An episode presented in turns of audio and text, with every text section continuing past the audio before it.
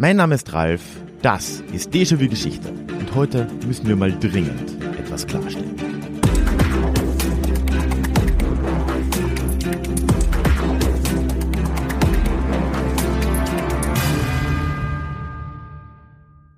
Hallo und schön, dass du heute mit dabei bist. Mein Name ist Ralf, ich bin Historiker und Déjà-vu ist für alle da, die sich mit Geschichte beschäftigen wollen, um die Welt von heute zu verstehen und ja, um auch eine bessere Zukunft gemeinsam zu gestalten. Dieser letzte Punkt, den sage ich nicht immer dazu, ich meine ihn eigentlich immer dazu, aber heute wird der besonders wichtig, denn diese Folge wird anders als das, was du üblicherweise bei Déjà-vu-Geschichte zu hören bekommst. Es geht nämlich heute nicht in erster Linie um Geschichte. Wobei, irgendwie dann auch schon, denn es geht heute darum, wie wir im Jetzt, heute Geschichte machen. Du weißt schon, das heute als gestern von morgen und so weiter. Zeitparadoxon. Ich habe heute nämlich meine Freundin Niki eingeladen und wir sprechen gemeinsam über Diversität, über Gender und Gendern und über den anhaltenden Kampf um Sichtbarkeit und Rechte für so viele Gruppen in unseren Gesellschaften.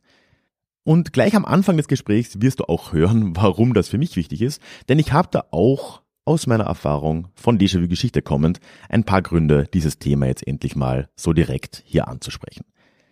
Bleib aber heute auch bis zum Schluss dran, denn in dieser Folge gibt es wieder einen Déjà Klugschiss nach einer Pause letztes Mal, als wir ja vor Ort in der Schweiz waren.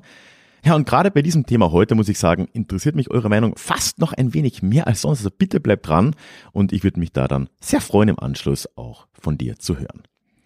Eine letzte Sache noch, bevor wir jetzt gleich ins Gespräch einsteigen. Wenn du diese Folge hier rechtzeitig hörst, dann gibt es gerade noch mein neues Buch Unterwegs zwischen Grenzen als E-Book im Sonderangebot für 99 Cent. Das ist noch bis Dienstag, den 22. August. Schau dir das gerne an, einen Link findest du in den Show Notes und ganz prinzipiell ist dieses Buch jetzt überall erhältlich als E-Book, als Printbuch und auch als Hörbuch. Von mir eingesprochen, wenn dich das interessiert, wie gesagt, Link in den Show Notes und wir starten jetzt rein.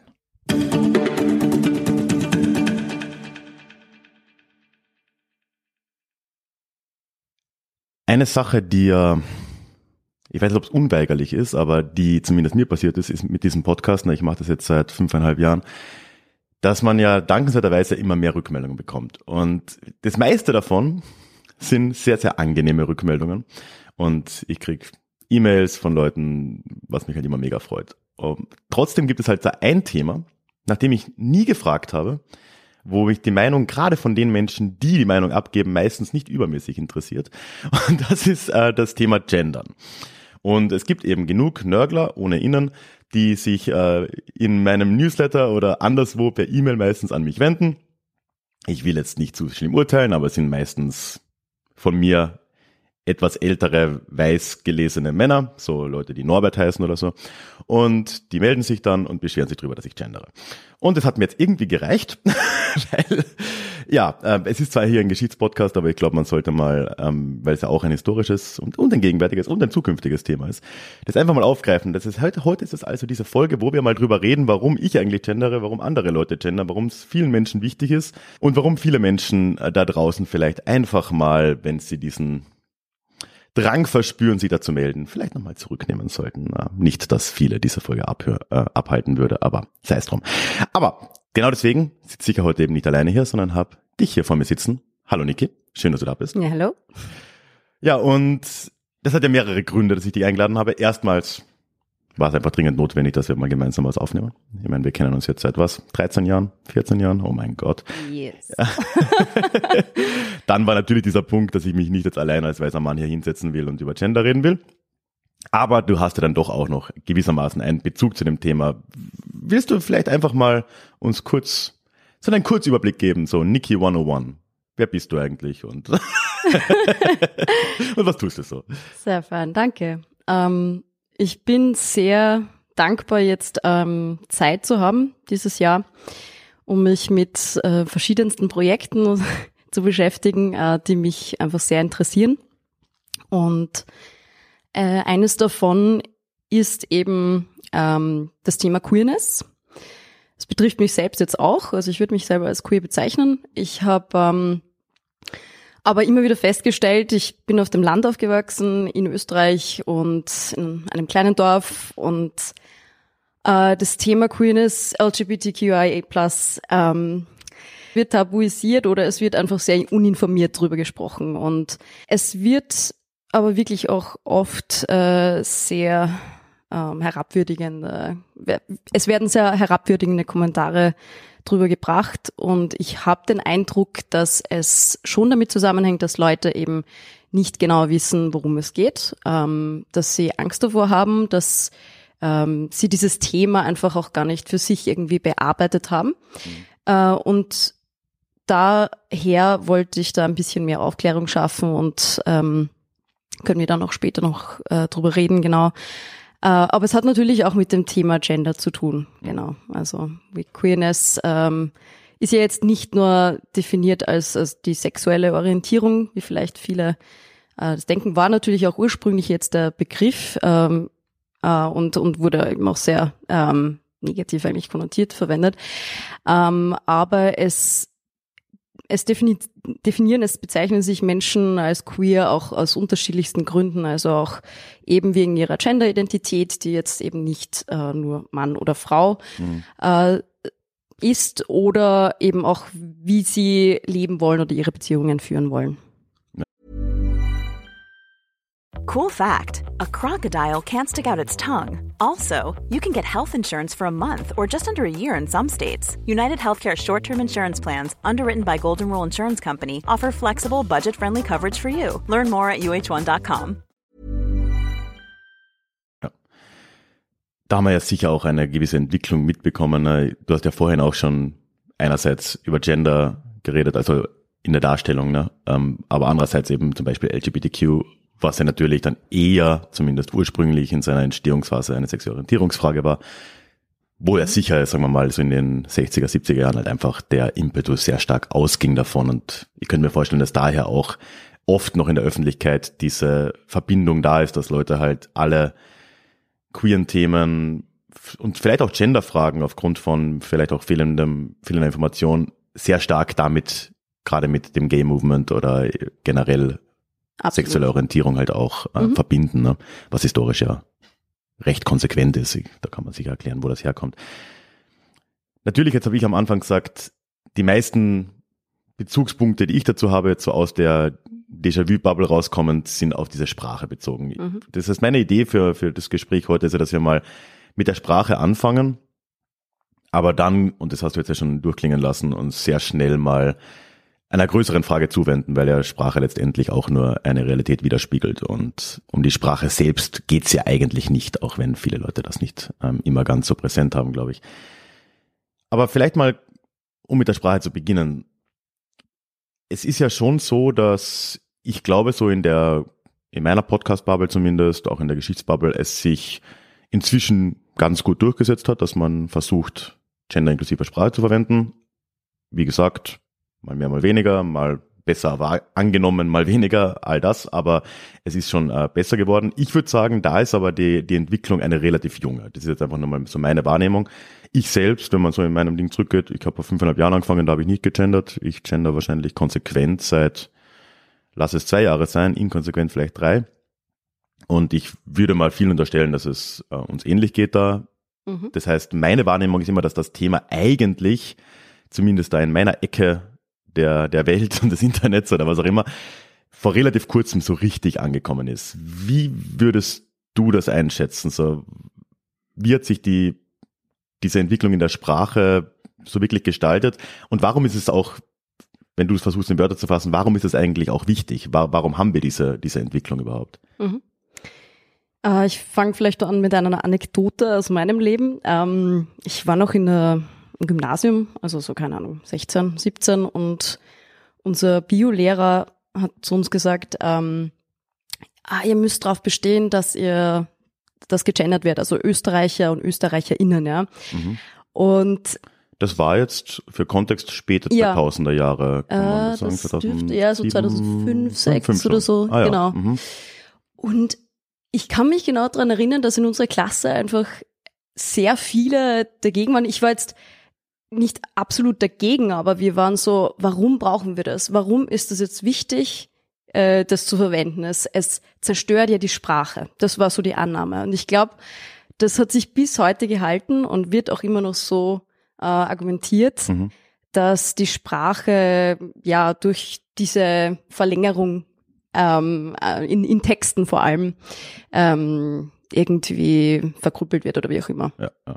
Und äh, eh wie auch du gesagt hast, also ich glaube, ich habe erst so in den letzten fünf Jahren wirklich begonnen, wirklich bewusst zu gendern. Also das in meiner ähm, täglichen Sprache auch irgendwie ähm, ein, mit einzubinden und natürlich auch in meinen Texten. Aber ja, es hat schon länger gedauert, bis das irgendwie angekommen ist, weil es eben so ja populistisch irgendwie auch ähm, immer wieder verzerrt wird, dieses Thema. Es ist auch etwas, was mir vorkommt, wird da ja eine merkwürdige Sakralisierung der Sprache auch vorgenommen. Was ja vorher, zumindest in meiner Wahrnehmung, die mag jetzt eingeschränkt sein, weniger der Fall war. Man hat eigentlich wenig darüber geredet, so, dass jetzt die Sprache schön sein muss und rein sein muss oder was auch immer es halt sein mag. Ne? Darüber wird in anderen Kontexten ja viel weniger geredet. Auch zum Beispiel, gut, bei Anglizismen gibt es das auch ab und zu mal, ne? aber in, in, in der Form ist auch das etwas, was fast auch eine neue Entwicklung ist. Äh, es gibt ja jetzt im Deutschen auch nicht die Möglichkeit, hier eine relativ äh, also wirklich eine neutrale Form irgendwie zu verwenden. Also das Englische ist ja eigentlich da viel ähm, einfacher zu verwenden ja. und, und äh, fürs, um wirklich hier inklusiver zu sein. Weil du vorher gefragt hast, was jetzt, warum es so wichtig ist, hier schon eine Anpassung vorzunehmen, also zu gendern, ist einerseits, äh, dass wir eben diese Möglichkeit nicht haben. Mhm. Also, dass wir hier keine absolut neutrale Form verwenden können. Und dass wir ja nicht nur jetzt Mann und Frau als solches haben, als äh, zwei binäre Formen, sagt man so, ähm, sondern dass es ja auch Menschen gibt, die sich anders definieren, die ihr, ihre Gender-Identität anders als Mann und Frau sehen. Und um diese auch mit zu inkludieren, um diese auch anzusprechen, ist es eben ähm, notwendig zu gendern. Hm. Vielleicht eine persönlichere Frage. Wie war das für dich, wenn du jetzt vielleicht mal zurückgehst, auch vielleicht Jugendliche oder, oder später? Wie nimmst du die Unterschiede wahr, wenn du etwas liest, was eben rein männlich geschrieben ist und wenn du etwas liest, das inklusiv geschrieben ist? Kannst du dich daran erinnern, wann das vielleicht auch das erste Mal war, dass du damit konfrontiert wurdest, dass du das so aktiv gelesen hast und hat das für dich einen Unterschied gemacht und wenn ja, kannst du versuchen zu beschreiben, welchen? Mhm. Ähm, ich denke, ich habe schon relativ früh gemerkt, dass ich ähm, hm, auch so mit, äh, mit, ja, ich weiß nicht, in meinen Erfahrungen als Kind, in meinen Genderrollen und wie, ähm, wie ich mich verhalten soll und ähm, als Mädchen, ähm, dass ich hier bestimmte Möglichkeiten nicht habe, Optionen nicht habe äh, oder auch ähm, äh, dass mir bestimmte Dinge zugeschrieben werden, die ich kann und nicht kann. Und ich denke, dass die Sprache das auch sehr gut widerspiegelt. Also wenn man hier nicht inkludiert ist, dann ist es, fühlt es sich so an oder kann es sich so anfühlen, als ob man auch so grundsätzlich einfach nicht wirklich, ähm, ich will nicht sagen existiert, aber eben weniger wert ist. Und das fühlt sich nicht gut an. Ähm, und natürlich ist es mir sehr lange Zeit eben nicht aufgefallen. Also es hat natürlich dann eben äh, ja, äh, Lehrpersonen gebraucht, die darauf hingewiesen haben. Und äh, später habe ich dann äh, schon sehr viel darüber gelesen und mich damit wirklich beschäftigt und auseinandergesetzt. Aber es, es macht deutlich einen Unterschied, wenn mh, alle Gender hier genannt werden und wenn man sich einfach ja, inkludiert fühlt. Ja, das geht dann eh schon gleich eigentlich ein bisschen weiter, diese, diese Frage, ähm, was du jetzt dann da auch gleich aufgenommen hast, weil ja dann eben, wenn du sagst, sogar wenn etwas, wenn, wenn, wenn etwas auch weiblich geschrieben wird, was ja so in meiner Wahrnehmung der, der erste Schritt in Richtung genderoffenerer Sprache war ja im Deutschen ich würde eh sagen, ungefähr um den Dreh, was du jetzt beschrieben hast, 2005 rum, vielleicht ein bisschen früher, vielleicht ein bisschen später, dass man angefangen hat in Zeitungen zum Beispiel, wenn dann irgendwie über, da wurden dann Politiker und Politikerinnen zum Beispiel, mhm. das war ja so ein bisschen dieser erste Schritt. Ne? Da haben wir natürlich das Problem, ohne jetzt zu weit vorzugreifen, dass natürlich dann damit wieder die zwei binären Optionen gemeint sind, aber da bleibt dann trotzdem ein bisschen, ein bisschen was übrig. Und danach hat sich das ja immer weiter geöffnet. Ich könnte mir vorstellen, und da nehme ich mich selbst gar nicht mal so sehr aus, ich glaube, ich habe schon ein gewisses Verständnis, aber sicher auch nicht in der Tiefe, dass es ja dann doch einige Möglichkeiten gibt zu gendern, die ja dann unterschiedliche Dinge auch bedeuten. Vielleicht wollen wir mal kurz so ein, ein Gendern 101 Stand 2023. Äh, wie würdest du jetzt äh, an das Thema Gendern in der Sprache eigentlich herangehen und was ist da der Hintergrund, warum man das oder warum du das machen mhm. äh, wollen würdest? Du hast ja vorher angesprochen, dass dieses ähm, Sichtbarmachen des Weiblichen.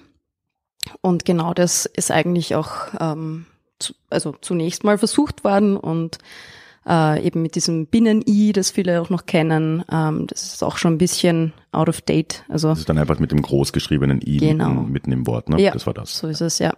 Ähm, und was du auch schon angesprochen hast, dass man beide Formen nennt, eben die Leserinnen, Leser und Leserinnen. Ähm, es gibt dann noch viele andere Möglichkeiten, wie man das machen kann. Und eine davon ist eben auch ja neutrale Formen zu wählen. Also mhm.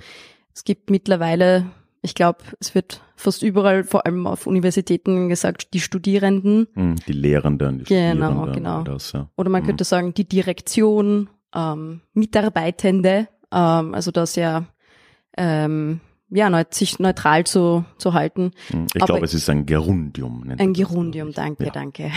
Ich habe noch das Wort nochmal genau. Lateinisch schon wieder länger her. Ähm, aber man kann auch passiv formulieren. Äh, ich meine, das ist natürlich in der äh, in Texten, äh, vor allem bei sehr formularer Sprache, äh, man fühlt sich halt dann ein bisschen weniger angesprochen. Es ist sehr. es ist depersonalisierend auch. Genau, ne? ja. genau.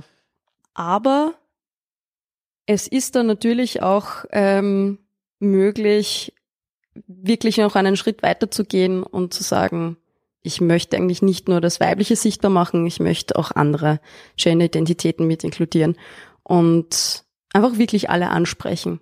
Und ich glaube, wie es halt jetzt, also auf dem heutigen Stand ist, ähm, haben wir ja das äh, Gender-Sternchen, haben wir auch noch, glaube ich, den Unterstrich, der öfter verwendet wird und noch diesen Doppelpunkt. Mhm. Ähm, und die stehen eben wirklich dafür auch noch alles irgendwie, ähm, was eben jetzt zwischen, also nicht nur eben dieses Binäre mit reinzunehmen, Mann und Frau, sondern alle anderen Gender-Identitäten. Das heißt, man kann dann sich so denken, dass dann quasi der vordere Teil des Wortes so irgendwie noch fürs alte Männliche gilt, der hintere Teil so ein bisschen fürs Weibliche und welches Zeichen auch immer man in der Mitte setzt, soll das Spektrum abbilden. Das ist ein genau. bisschen die Idee. Ja. ja. Mhm. Also es gibt aber keinen Unterschied in der Bedeutung, ob man jetzt einen Doppelpunkt oder ein Sternchen nimmt oder von mir aus einen Unterstrich. Der wird seltener, kommt mir vor, aber. Es sind, äh, es wird wirklich nach Präferenz einfach verwendet, glaube ich. Und ähm, ja, es gibt eben äh, für das und das Argumente. Also ähm, ich denke, dass das eigentlich ganz gute Möglichkeiten mhm. sind, da jetzt äh, das mit, ja, also einfach alle Menschen mitzumeinen, weil wir noch keine andere Möglichkeit gefunden haben, dass wir ähm, das neutraler sagen. Also in einer, in einem Wort wäre natürlich sehr schön und einfach und, und fein. Aber bis es, bis es zu dem kommt, also wenn sich die Sprache verändert sich ja ständig, ähm, ist es, finde ich, notwendig, dass wir uns da weiterhelfen. Ja, aber das ist ja auch eigentlich dann eine schöne Sache, weil also ich habe angefangen jetzt mit Doppelpunkten seit anderthalb Jahren zu arbeiten, weil es mir einfach am besten gefällt von der Optik her, weil es am schmälsten ist vielleicht. Das ist vielleicht was, was mich da ähm, interessiert. Und das ist dann ja schön, dass man ja trotzdem noch stilistische Freiheit dadurch hat. So in, in einem gewissen Maß. Ne? Wenn Absolut. jemand sagt, Sterne gehen gar nicht, mhm. die Person findet das ganz furchtbar, dann, dann muss man nicht Sterne setzen. Man kann ja auch Unterstrich oder Doppelpunkt setzen. Genau. Ähm, oder eben, wie gesagt, man kann immer auch noch, wenn es jetzt grammatikalisch einfach sich nicht anbietet, mhm. dieses Sternchen oder dieses, diesen Doppelpunkt zu verwenden, kann man immer noch beide, beide Formen zumindest verwenden. Mhm. Ähm, was auf jeden Fall besser ist, als es nicht zu tun. Ja, damit hadere ich ja ständig. Also in der gesprochenen Sprache finde ich diese, das Gendern zunehmend einfach und zunehmend wenig störend, auch ja. sicher wegen meinem Umfeld, wegen Leuten wie dir auch zuletzt. Ne? Ich meine, wir hängen irgendwie gefühlt täglich bald ab.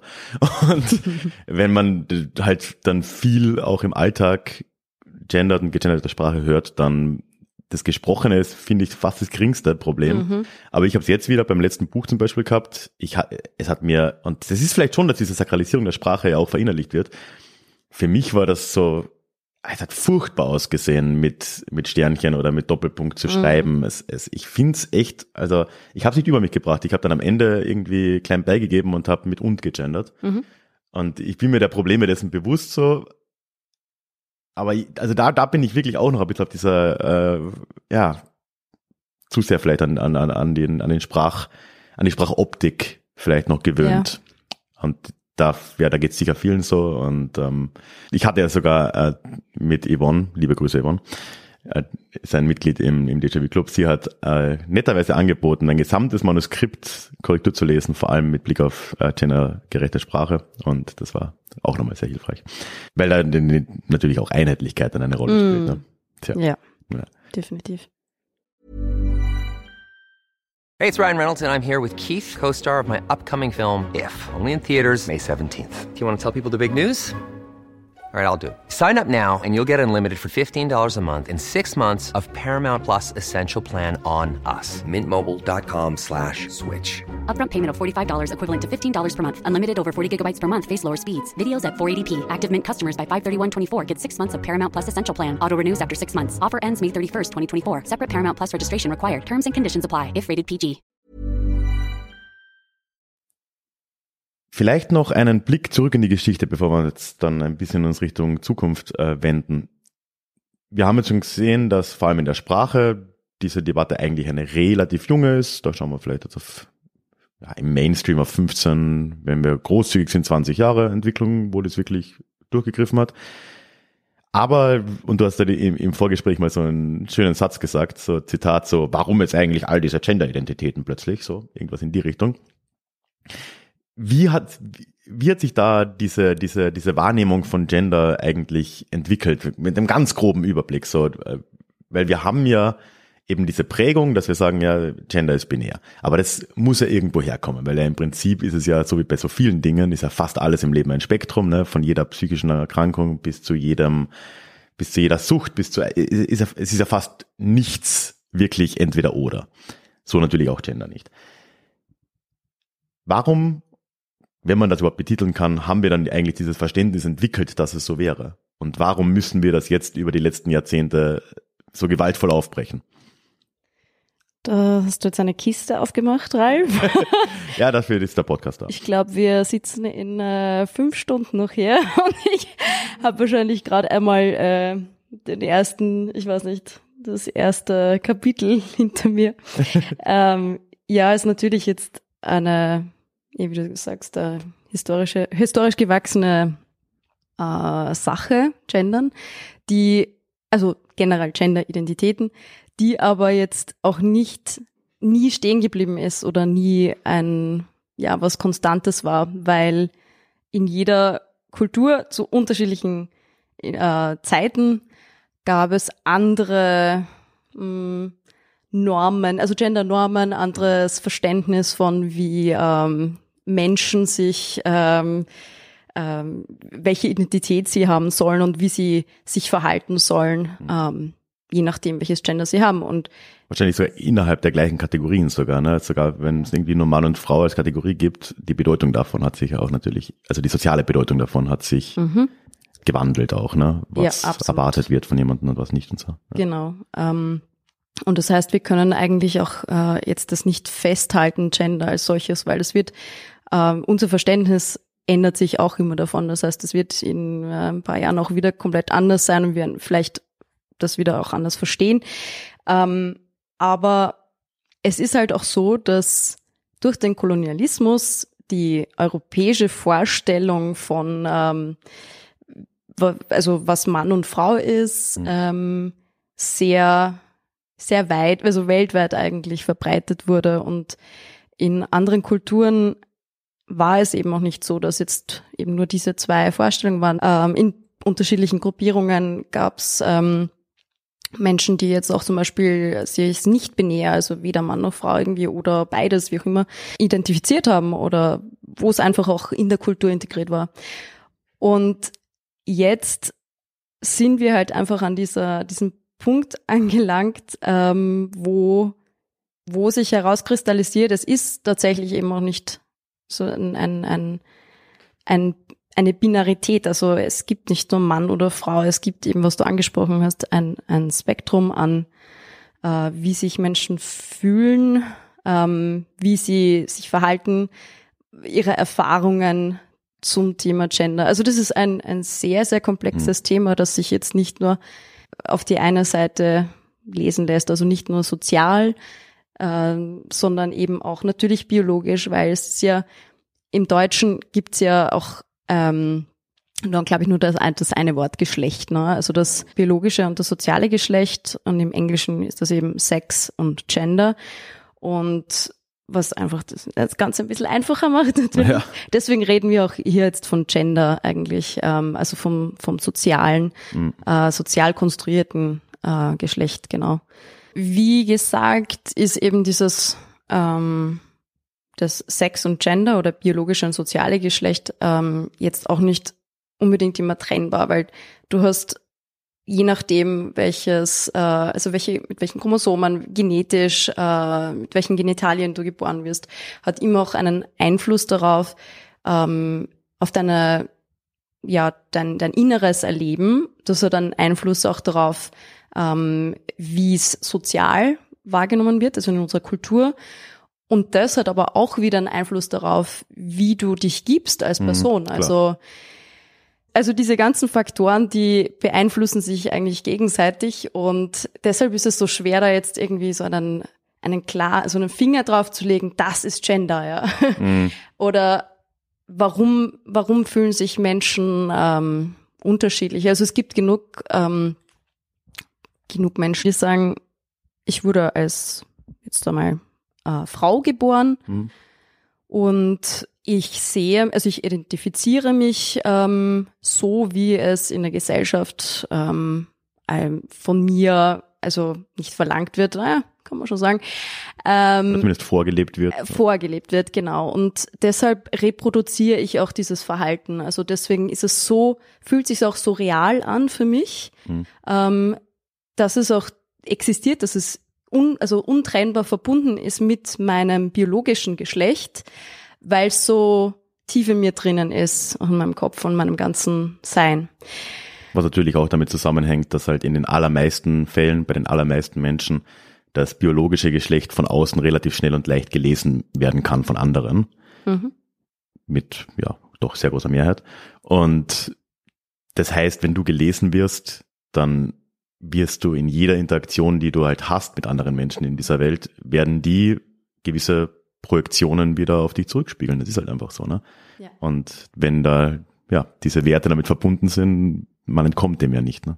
Genau. Ähm, man ist eigentlich, man, man, man entkommt ihm nicht und man ist, ähm, es ist total schwierig, aus diesem, aus diesen Normen auch rauszukommen. Mhm. Vor allem, wenn man sich nicht so fühlt. Also jetzt zu dem Beispiel zurück. Ähm, ich bin als Frau geboren.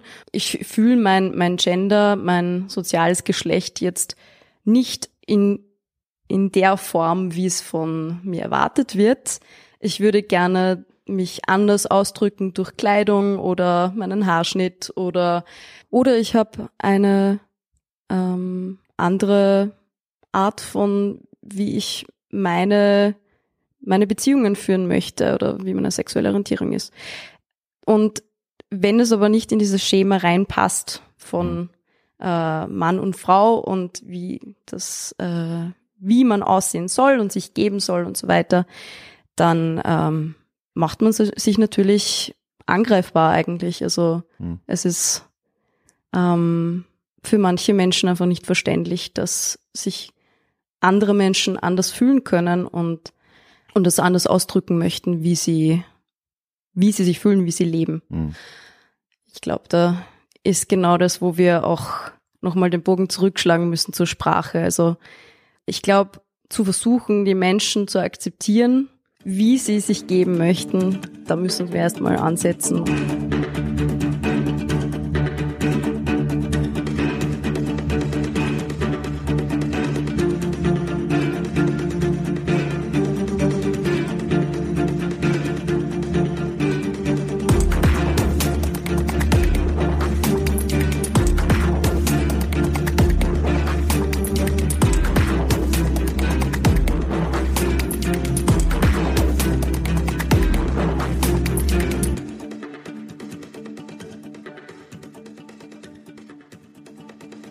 So, ich würde jetzt vorschlagen, ich versuche mich mal an einer ganz primitiven Zusammenfassung und du korrigierst mich und dann reden wir vielleicht noch ganz kurz ja einerseits darüber, was deiner Meinung nach oder vielleicht auch in, in Kreisen von Menschen, die sich aktiv damit beschäftigen, gerade wichtig ist. Und wir reden auch über dein aktuelles Projekt nochmal. Mhm. Also wir haben jetzt, ich glaube, ein paar wichtige Sachen gesagt. Dass wir eigentlich diese Trennung schon mal haben zwischen dem biologischen Geschlecht, das zumindest in den allermeisten Menschen tatsächlich relativ binär abläuft. Natürlich, Intergeschlechtlichkeit gibt's, ja. ist aber tatsächlich dann prozentuell gesehen im Vergleich eben zu Gender schon noch eine andere Hausnummer. Dass wir das einerseits haben und darauf aufbauend, sich daraus ergebend, sozial geprägt, eben das soziale Geschlecht. Wir haben gehört, dass es da aus der Historie kommend, vor allem aus dem Westen kommend, gewisse Vorstellungen eben gegeben hat, die das beeinflusst haben. Da ein Begriff, der mir da jetzt auch noch gekommen ist, ist halt auch dieses Ideal der bürgerlichen Familie, wie es oft hieß. Ne? Das ist ja etwas, hm. was hier reinspielt. Etwas, was im späten 18., frühen 19. Jahrhundert vor allem entstanden ist, was ja sehr stark dann, vor allem aus England kommend, aber nicht nur, dann ähm, nicht nur geprägt hat, wie Familien auszuschauen haben. Mhm. Da kommen ja diese Ideen her, dass es einen Mann, einen Mann, eine Frau und möglichst viele Kinder zu haben hat. Ähm, und die sind sekludiert und leben äh, allein und all diese Dinge. Sondern natürlich hat genau diese, diese, diese Vorstellung ja dann auch sehr stark geprägt, was das soziale Geschlecht ist, was eine Frau zu sein hat, was ein Mann zu sein hat, dass es dazwischen eigentlich nichts zu geben hat. Ich würde es mal vielleicht so beschreiben. Und das ist wahrscheinlich so dieser Ausgangspunkt, wo all die Probleme, die wir eben heute haben und die wir versuchen gerade in der Sprache, aber eben bei weitem nicht nur in der Sprache, ein wenig zurückzudrehen, weil das sind die Ideen, die aus dem Westen kommend, Stichwort Kolonialismus, in die Welt getragen wurden, ob das jetzt nun politischer Kolonialismus war im British Empire, was auch immer, oder halt Kulturkolonialismus, dass halt einfach die westlichen Vorstellungen sehr weit gekommen sind. Ne? Und deswegen, genau, das wäre dann dieser Bogen zurück zur Sprache, ist die Sprache jetzt mal ein Weg, diese vielleicht verloren gegangene Diversität, dieses Spektrum wieder auszubuddeln und sichtbarer zu machen. Und eben, was du jetzt am Schluss gesagt hast, klar zu machen, dass andere Leute sich auch anders fühlen können als diese Kategorien, selbst wenn du jetzt als Hörer in dieses Podcasts dich mit einem oder anderen dieser Optionen vielleicht voll identifizierst. Und ich glaube, darum geht's letztendlich. Habe ich das halbwegs das korrekt? ist sehr gut zusammengefasst. Wunderschön. und dann stellt sich jetzt die Frage, wie schon gesagt, was sind aktuell deiner Einschätzung nach die großen Baustellen bei all dem? Ich meine, ich schätze mal, es hapert dann ganz viel. Phew. Es gibt viel Gegenwind. Wir haben jetzt, und das wäre auch einfach, das wird auch einfach zu weit gehen für diese Folge, aber einfach um es nochmal erwähnt zu haben, was ein ganz krasses Beispiel ist, dass es ja jetzt abseits von den Genderfragen im Größeren in, in der Rechten, in Amerika, aber auch anderswo, die haben ja den Transhass zum Beispiel für sich entdeckt mhm. als neues Thema, wo man sich auch denkt, what the fuck, wo, wie kommen wir da jetzt hin? Ja. Also offensichtlich viel Gegenwind, aber vielleicht einmal in deiner Einschätzung, was sind die großen Herausforderungen gerade und was sind die Dinge, die besonders wichtig sind? Mhm. Ähm, du hast es eh auch gerade erwähnt, genau, die äh, der Widerstand dagegen, dass sich Menschen anders fühlen können dürfen, ähm, sei das jetzt eben ihre, ähm, wie sie sich ähm, ausdrücken wollen oder wie sie es empfinden oder auch wie ihre sexuelle Orientierung ist. Ich glaube, wir haben da auch sehr viel Widerstand momentan in Österreich konkret äh, gegen, ich glaube auch in anderen Ländern eigentlich, äh, Drag Drag Queens, also dass das ähm, als extrem sexualisierend äh, und, und schädlich für Kinder sein mhm. soll. Die Diskussionen um Lesungen ja. und all diese Dinge. Ne? Ja. Mhm. Genau. Also da gehen wir jetzt, machen wir große Rückschritte, ähm, aber auch in der im, im Gendern eigentlich. Also ich, es gibt jetzt ein konkretes Beispiel in, in Österreich, dass bestimmte, eine bestimmte Partei einfach ähm, so sich äh, auf einmal behauptet, das ist ähm, nicht, also wirklich, also Zitat, nicht normal. Also normal denkende Menschen, die wollen die Sprache nicht zerstören, die wollen äh, eben nicht gendern. Das, so wird das irgendwie propagiert und ähm, also da sehe ich eine große Gefahr, dass wir da wieder ähm, in, ja, diese, diese ganzen, diesen ganzen Fortschritt, den wir jetzt eigentlich geschafft haben, seit, würde ich mal sagen, gerade 50er, 60er Jahre, wieder hinter uns lassen. Und, und dafür, denke ich, braucht es dann auch, hm, ich nenne sie jetzt mal Verbündete, mhm.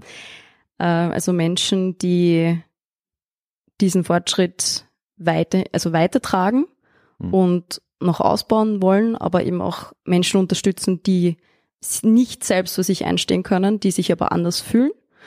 Und ich denke, dass wir da, also dieses Thema einfach noch viel sichtbarer machen müssen und dahinter stehen müssen. Ja, wunderschön. Und Thema Sichtbarmachung, Stichwort. Das ist ja etwas, wo du gerade sehr aktiv dran arbeitest, mit sehr viel Zeit, so äh, Tag für Tag. Du hast ja ein Projekt namens Queer Stories gerade laufen. Erzähl uns mal da ein bisschen was drüber und vielleicht auch gleich, wo man als geneigter Zuhörer, geneigte Zuhörerin da mehr finden kann. Schau, wenn ich geneigt dazu sage, dann fällt Shannon schon mal ganz viel schwerer. So, mm, das Adjektiv, ähm, ja, ja. ja, ja Tolle deutsche Sprache. Ja, und da sieht man mal die Probleme. Aber ja, äh, gib uns mal einen Überblick, was du da so vorhast, was du da machst, was vielleicht auch der Stand ist und ja, wie Menschen, die sich dafür interessieren, da mehr erfahren können. Mhm. Ja, ich arbeite zurzeit an einer Non-Fiction Graphic Novel, also ein Sachbuch, ein Buch, das aus Bildern besteht, in das so sehr viel Text integriert ist, also sehr comichaft eigentlich.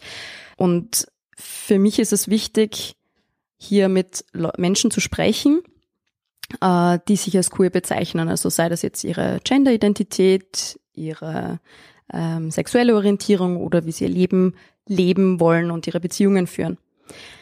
Und das Wichtige für mich ist hier, äh, dass das Buch eben nicht nur als Geschichte für sich steht, sondern aufklärend wirken kann. Also jetzt einerseits vielleicht für Menschen, die sich auch ähm, queer fühlen, aber es noch vielleicht noch nicht wissen, also jüngere Menschen oder auch ältere. Das heißt ja nicht, dass man jetzt äh, schon als Jugendliche draufkommen muss, dass man äh, vielleicht äh, homosexuell ist oder sich als nicht-binär bezeichnen möchte, sondern auch erst viel später das stattfinden kann. Die andere Zielgruppe sind eigentlich auch Menschen, die ähm, sich mehr informieren wollen über dieses Thema. Also gerade was du vorher gemeint, also warum du eigentlich auch über das Thema Gendern in der Sprache sprichst, äh, dass es einfach so viel ähm, Falschinformation da draußen gibt, so viele ähm, populistische Meinungen dazu und viele Menschen sich halt einfach noch nicht mit dem Thema auseinandergesetzt haben und hier einfach mehr Informationen bekommen sollen auf eine sehr niederschwellige Art und Weise, weil es ist dann, sind dann tatsächlich äh, die Findungsprozesse dieser Menschen die ähm, in dieser Graphic Novel gezeigt werden. Also die sprechen über ihre Identitätsfindung, über ihr Coming Out, über ihre, ihren Kampf, auch also Widerstand und so weiter, Diskriminierung. Und ja, es geht mir wirklich um die Sichtbarmachung dieses komplexen Themas. Da ist vielleicht noch ein Zusatz. Ähm, ich habe jetzt nur Menschen interviewt, die auf dem Land aufgewachsen sind, hm. also die äh, schon bestimmte ähm, Schwierigkeiten hatten, weil sie sich vielleicht nicht outen konnten oder wenn sie sich geoutet haben, dass sie mit sehr viel Widerstand ähm, gekämpft haben ähm, von ihrer Familie oder ihrem Umkreis, wie auch immer. Das ist auch so mein persönlicher Struggle, mein, mein ähm, meine Schwierigkeit, wenn ich aufs Land fahre, dass dort vor, hinter, also vorgehaltener Hand über dieses Thema geredet wird. Oder es wird halt behauptet, ja, in der Stadt gibt's die Leute. Mhm. Aber am Land, hier auf dem Land gibt's es nicht. Und das ist, wenn ich das mal so sagen darf, vollkommener Bullshit. Ich hoffe, ich darf fluchen hier. Unbedingt. Bestehe drauf.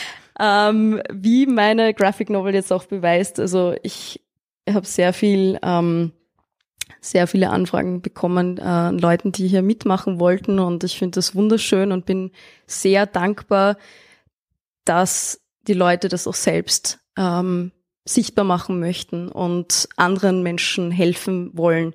Das einerseits zu verstehen oder eben auch zu sagen, hey, es gibt viele queere Leute da draußen und ähm, du musst dich nicht schlecht fühlen, deshalb du kannst so sein, wie du willst. Und das jetzt nochmal der Bogen zurück zu der genderinklusiven Sprache, denke ich, zu sagen, akzeptieren wir doch die Menschen, wie sie sind.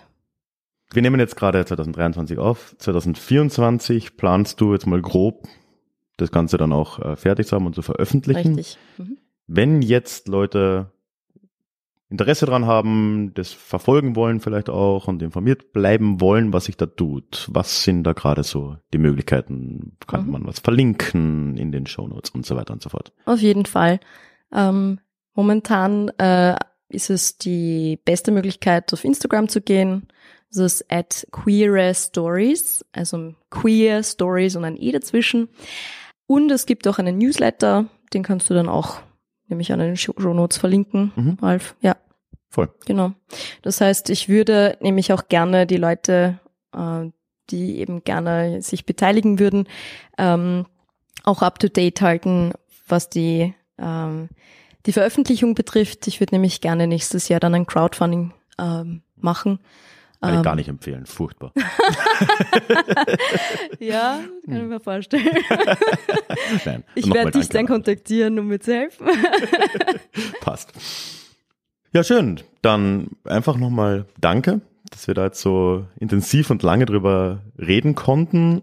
Ich hoffe auch, dass für die äh, Zuhörenden da draußen das interessant war, zu- zumindest für die, die mir nicht böse E-Mails schreiben und die sind mir eh wichtig und die anderen nicht so. Von dem her, ja, einfach danke, dass du da deine Perspektive und jetzt auch dein Wissen durch das, dass du dich ja sehr aktiv damit auch beschäftigst, hier mitgebracht hast. Und ja, einfach nochmal die Aufforderung an alle, die das hören. Unten in den Show Notes gibt's Links zum Instagram und zum Newsletter. Und folgt Niki da mal. Danke dir. Ja, danke dir auch für ähm, die Sichtbarmachung deinerseits und ähm, für die Einladung.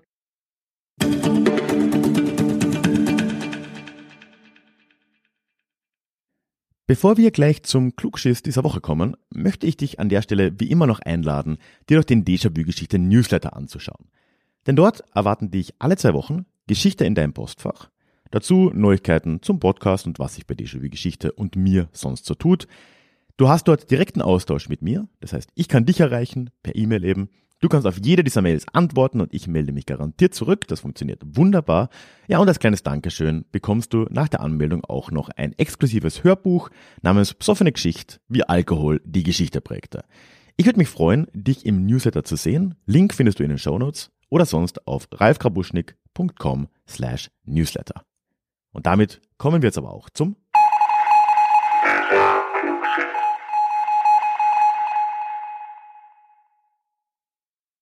Das letzte Mal Klugschiss ist ja inzwischen vier Wochen her, weil wir vor zwei Wochen gemeinsam, wenn du denn dabei warst, in Luzern waren, in der Schweiz. Und wie du ja weißt, bei diesen Stadtspaziergängen mache ich keinen Klugschiss, weil die ja in der Gesamtheit voraufgenommen sind. Aber ich habe in der Folge davor auch schon über die Schweiz geredet, beziehungsweise über Alfred Escher. Und da habe ich mal um eure Meinung gebeten, wie ihr denn zu so personenbezogener, biografiebezogener Geschichtserzählung steht wo ich ja durchklingen habe lassen, dass mir das persönlich ein wenig ah, nicht zuwider ist, aber ich da ein bisschen kritisch drauf blicke. Und ich habe einige Antworten bekommen. Ich möchte da vor allem zwei teilen. Erstmals vor allem möchte ich die von Norbert im Newsletter teilen. Nämlich habe ich ja böserweise in der heutigen Folge Norbert so als Beispielname für Leute genommen, die sich irgendwie böse wegen Gender bei mir melden. Das war natürlich nicht persönlich gemeint. Und daher tritt jetzt hier Norbert für die Ehrrettung auf. Und er schreibt mir im Newsletter, Zitat, ich denke, Personen wie Alfred Escher sind Kristallisationspunkte für diverse Sachen, die in der Luft liegen. Diese Leute schaffen es, vorhandene Fäden aufzunehmen und zu größeren Visionen zu verknüpfen. Daher kommt in meinen Augen auch die Wirkmächtigkeit und einzelne Ideen sind zwar gut, aber die Kombination hat eben große Effekte. Daher würde ich solche Leute durchaus als Galionsfiguren für eine Entwicklung betrachten. Ja, danke Norbert. Und noch eine zweite Rückmeldung kam auf der Webseite rein, geht in eine ganz ähnliche Richtung. Da hat mir nämlich Ralf geschrieben und er schreibt, Zitat, wenn in Anführungszeichen wichtige Personen der Geschichte Entdeckungen, Erfindungen oder ähnliches gemacht haben, so gehe ich davon aus, dass diese zu einem gewissen Grad in der Luft lagen. Das heißt, wenn die heute berühmte Person das nicht gemacht hätte, dann hätte es jemand anderes gemacht. Warum aber macht hier, im Fall von Alfred Escher, einer fast alles? Wer einmal Glück bei so einer Unternehmung hat, hat danach genügend Kapital und Verbindungen, um so etwas nochmal zu machen. In einem eher kleinen Land wie der Schweiz finde ich diese Konzentration nicht allzu überraschend. Ja, vielen lieben Dank auch dir, Ralf. Also dieser Punkt mit in der Luft liegen, das ist so ein gewisser Trend in den Rückmeldungen von euch und ja, dem kann ich viel abgewinnen. Und ich finde ihn, da bin ich wirklich überhaupt nicht hingekommen mit meinen Gedanken. Ja, das natürlich, ne, diese Frage des Kapitals, der Glaubwürdigkeit, des Netzwerks, all diese Sachen des Namens, ne, da eine Riesenrolle spielen. Und klar, wenn man irgendwas schon mal gemacht hat in diese Richtung, dann wird es danach leichter. Ne? Man sagt ja auch oft, wenn Leute irgendwie eine Million oder was auch immer, nimm irgendeine Zahl, ne, in irgendwas verdient haben, dann ist die zweite deutlich leichter als die erste, weil ja, all diese Netzwerke stehen und es ist ja auch etwas, warum wir, oder zumindest einer der Gründe, warum wir diese Einkommensschere zum Beispiel haben oder diese, vielmehr diese Wohlstandsschere, ne? weil ja, wenn man schon einmal Geld hat, es deutlich leichter ist, mehr Geld zu verdienen. Und ich denke, das kann man auf relativ viel anderes umlegen, sowohl auch auf Alfred Escher und seine Errungenschaften hier. Also vielen lieben Dank euch beiden und allen anderen, die mir geschrieben haben. Und dann kommen wir zur Frage dieser Woche, wo ich wirklich einfach mal ganz offen fragen will, wie dein Bezug zum Thema der heutigen Sendung ist. Also zum Thema Diversität sichtbar machen, zum Thema Gendern im engeren Sinn. Alles, was wir mit Niki eben besprochen haben. Wo stimmst du da vielleicht zu? Wo bist du da anderer Meinung? Denn ich würde wirklich gerne nächstes Mal auch ein paar konträre Ideen oder Meinungen, solange sie respektvoll sind, versteht sich, an dieser Stelle hier teilen und würde mich dementsprechend sehr freuen, von dir zu hören. Und daher, egal wie deine Einstellung, würde ich mich sehr freuen, von dir zu hören. Du kannst mir gerne eine E-Mail schreiben an die hallo at ralfgrabuschnick.com. Ja, und bei Teilnahme bist du wie üblich hier mit der Namensnennung deines Vornamens einverstanden. Damit sind wir am Ende dieser Folge auch angekommen. Werbefrei und so einiges mehr gibt es all diese Folgen übrigens im Déjà-vu Club. Einen Link dorthin findest du in den Show Notes. Ansonsten würde ich dich bitten, egal wo du diesen Podcast hörst, lass mir ein Abo da, folge mir auf Spotify etc. pp. Und wenn du das tust, dann stehen die Chancen ganz gut, dass wir uns in zwei Wochen schon wieder hören in unserem nächsten Déjà-vu. Ich würde mich freuen. Ciao. Planning for your next trip? Elevate your travel style with Quince. Quince has all the jet setting essentials you'll want for your next getaway, like European linen, premium luggage options, buttery soft Italian leather bags, and so much more. And is all priced at 50 to 80% less than similar brands. Plus, Quince only works with factories that use safe and ethical manufacturing practices. Pack your bags with high-quality essentials you'll be wearing for vacations to come with Quince. Go to quince.com/pack for free shipping and 365-day returns.